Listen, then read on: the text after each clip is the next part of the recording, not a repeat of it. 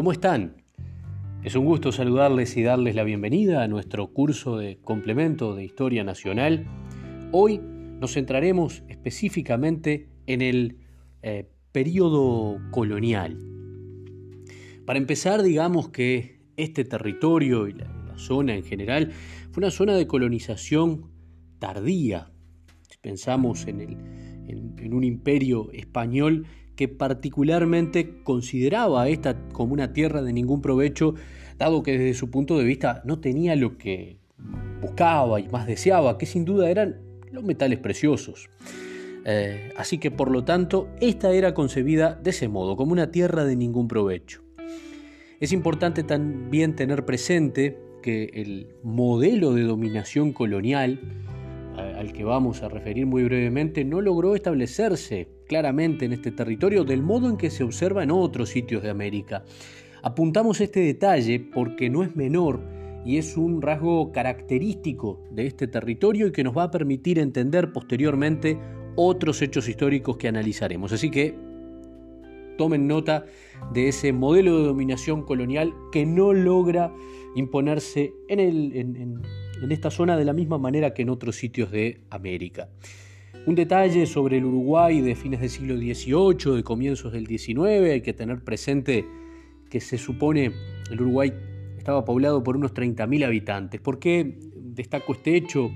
Bueno, porque esto nos da la pauta de algo que hemos venido señalando en múltiples clases y es el vacío, el vacío demográfico como un elemento de larga duración en la historia del Uruguay.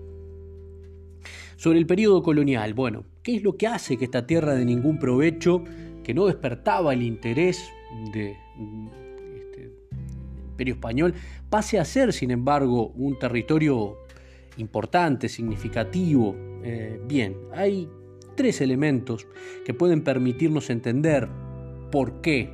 Y allí debemos, bueno, destacar particularmente a Washington Reyes Abadí, y a los historiadores también Brullera y Meloño, que eh, nos refieren a la ecuación histórica de la banda oriental y a tres componentes que pueden explicar cómo pasamos de ser una tierra de ningún provecho a un territorio codiciado. Y esos tres elementos son la pradera, la frontera y el puerto. Muy brevemente, por razones de objetivos en nuestro curso, la pradera es un elemento que se activa, es un elemento clave en, nuestra historia, que se activa sobre todo con la introducción del ganado a comienzo del siglo XVII por parte de Hernandarias, legendario gobernador criollo de Asunción, y allí eh, aporta, además del ganado, lo que en definitiva va a ser una actividad económica clave hasta nuestros días, que es eh, la ganadería, y con ello la puesta en valor de aquel territorio.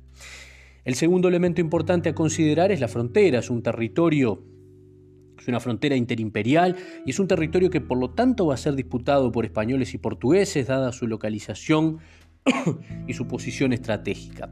Y por otro lado el puerto, la ciudad puerto, en este caso Montevideo, que tiene su proceso, su proceso fundacional, lo ubicamos entre 1724 y 1730 un puerto que, obviamente es el nexo con el mundo y está claramente ligado eh, y este, ejerce un rol central en la comercialización de los productos procedentes precisamente de, la pradera. En este sentido, eh, para, a fin de ilustrar algo de esto de lo que estamos señalando, procurando pintar, bosquejar la época, eh, el profesor Germán Rama en la democracia en Uruguay nos dice al respecto, y leo, la economía estuvo vinculada desde la colonia al sistema de capitalismo mercantil, con una fuerte discontinuidad entre la capital, puerto regional de la Cuenca del Plata y el interior rural ganadero, la que va a repercutir en todos los procesos socioeconómicos a la fecha. Allí dejo de, citar a Rama y eh, este es un elemento interesante eh, a tener, a considerar, ¿no? la realidad económica y particularmente esa fuerte discontinuidad que menciona el autor entre la capital eh, y, por otro lado, lo que él llama el interior rural ganadero. Es otro aspecto en el que les invito a que tomen nota porque es realmente significativo, bien importante en relación a lo que precisamente estamos analizando con ustedes y porque no solo refiere al pasado colonial, sino que incluso eh, puede ser trasladado al presente.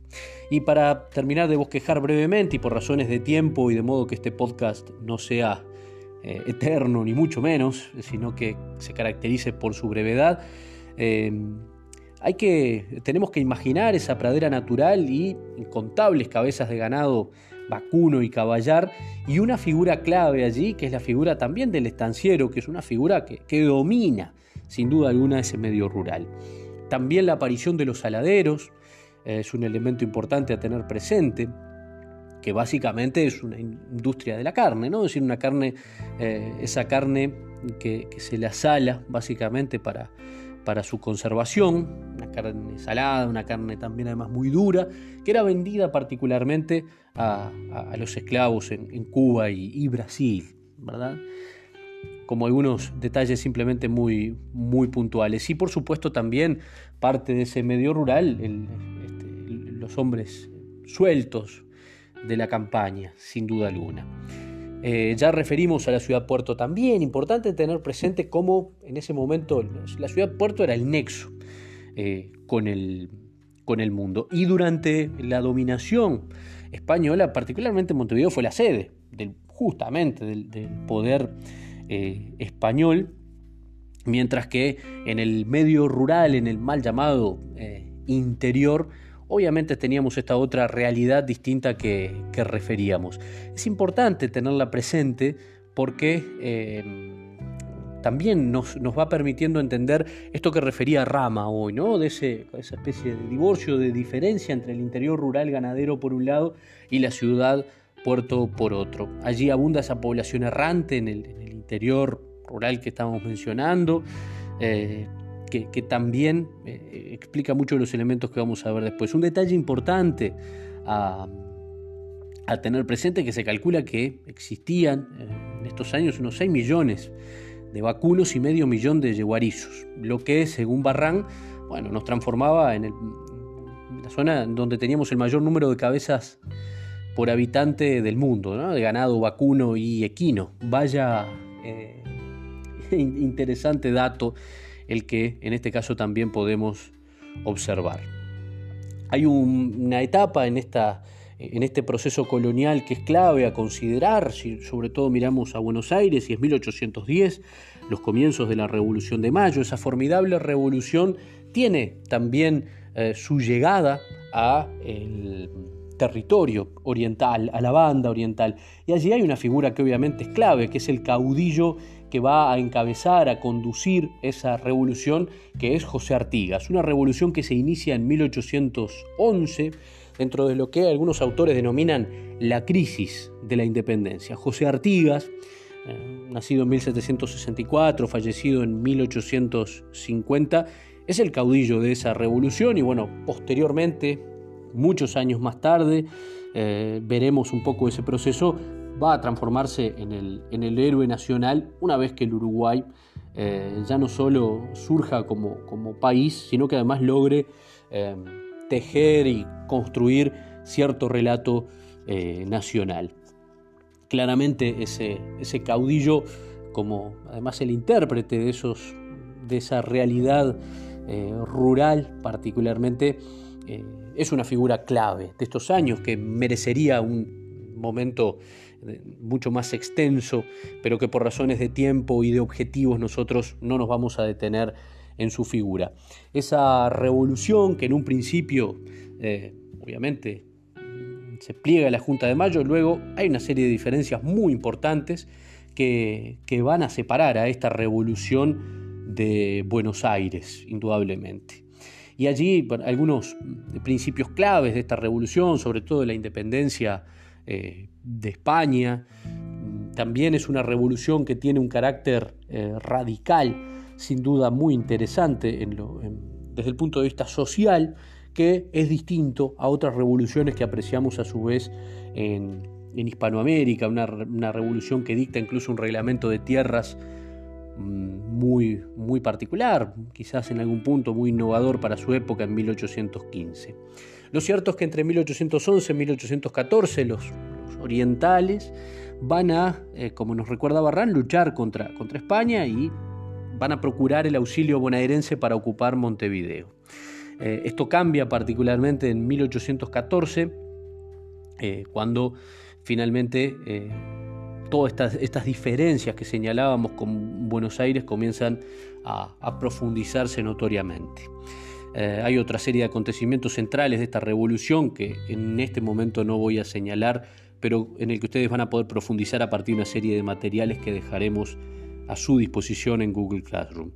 Entre 1816 y 1820, hay este, esta revolución tiene que enfrentar a los portugueses y a su eh, invasión específicamente, que bueno, va a terminar eh, esta invasión finalmente y con la derrota de Artigas en 1820. De esa manera se cierra este ciclo revolucionario y allí vamos a tener, bueno, otra etapa de este territorio, no ya de, em, de esta etapa revolucionaria, sino de ocupación. Primero, este territorio va a quedar en manos de los portugueses inicialmente entre 1820 y 1822 y luego, ya eh, a partir de 1822 y hasta 1825, dominación brasileña.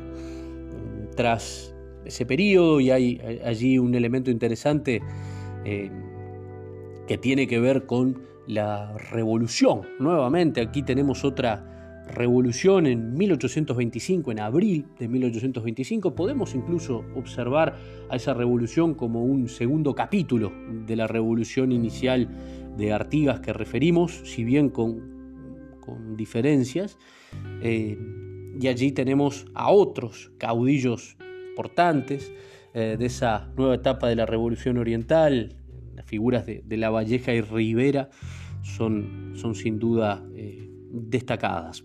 Claramente esa, em, esa revolución va a terminar declarando la, la independencia por un lado, fecha que se celebra 25 de agosto de 1825, aquella ilustre sala de representantes de la provincia oriental, y después finalmente la incorporación a las Provincias Unidas. Luego hay una serie de, importantes episodios, incluso de carácter militar, particularmente Ituzaingó, Sarandí. Tenemos en el medio la, eh, el, intento también exitoso por parte de eh, Inglaterra de mediar. La mediación británica es un elemento también importante a considerar aquí y finalmente hay un año clave que es 1830, que perfectamente podemos considerar como el nacimiento del Uruguay.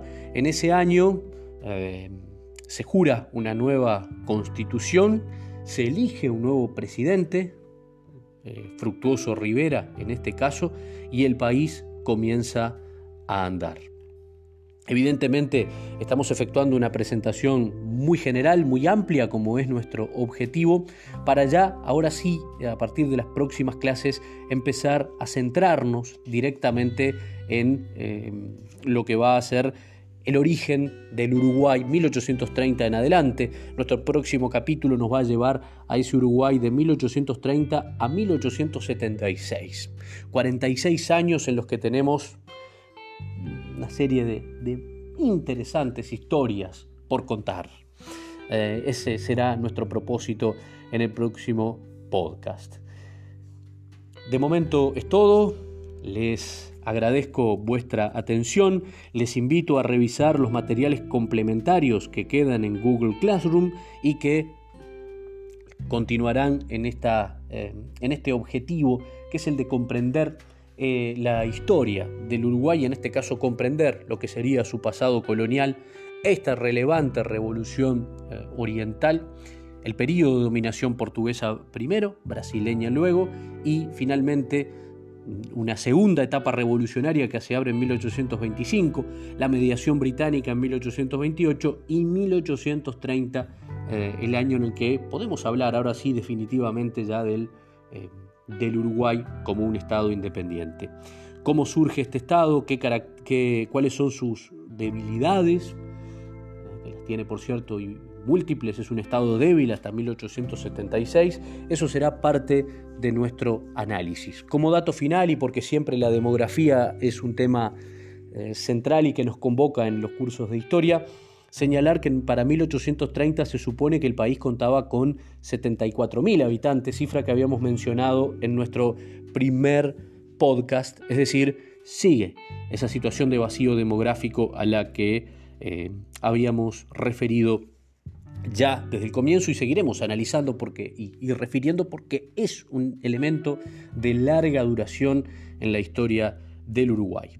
Seguimos en contacto, sigan muy atentos a Google Classroom, a los diferentes em, documentos complementarios que ayudarán a ilustrar y dar forma a estos breves audios que pretenden acercarles de una manera diferente, distinta, la apasionante historia del Uruguay. Nos estamos escuchando.